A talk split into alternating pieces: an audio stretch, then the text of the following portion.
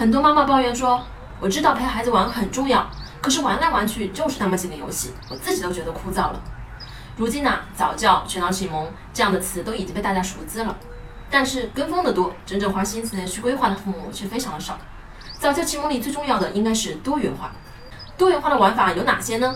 我给大家列举一下：一、运动类，踢球呀、跑步呀、争夺大战呀；二、操作性游戏，例如套圈、组装玩具。三、角色扮演游戏，过家家呀，当医生呐。四、创造性的游戏，捏橡皮泥、画画、手工。五、学习类的游戏，比如阅读绘本、益智玩具或者是数学启蒙。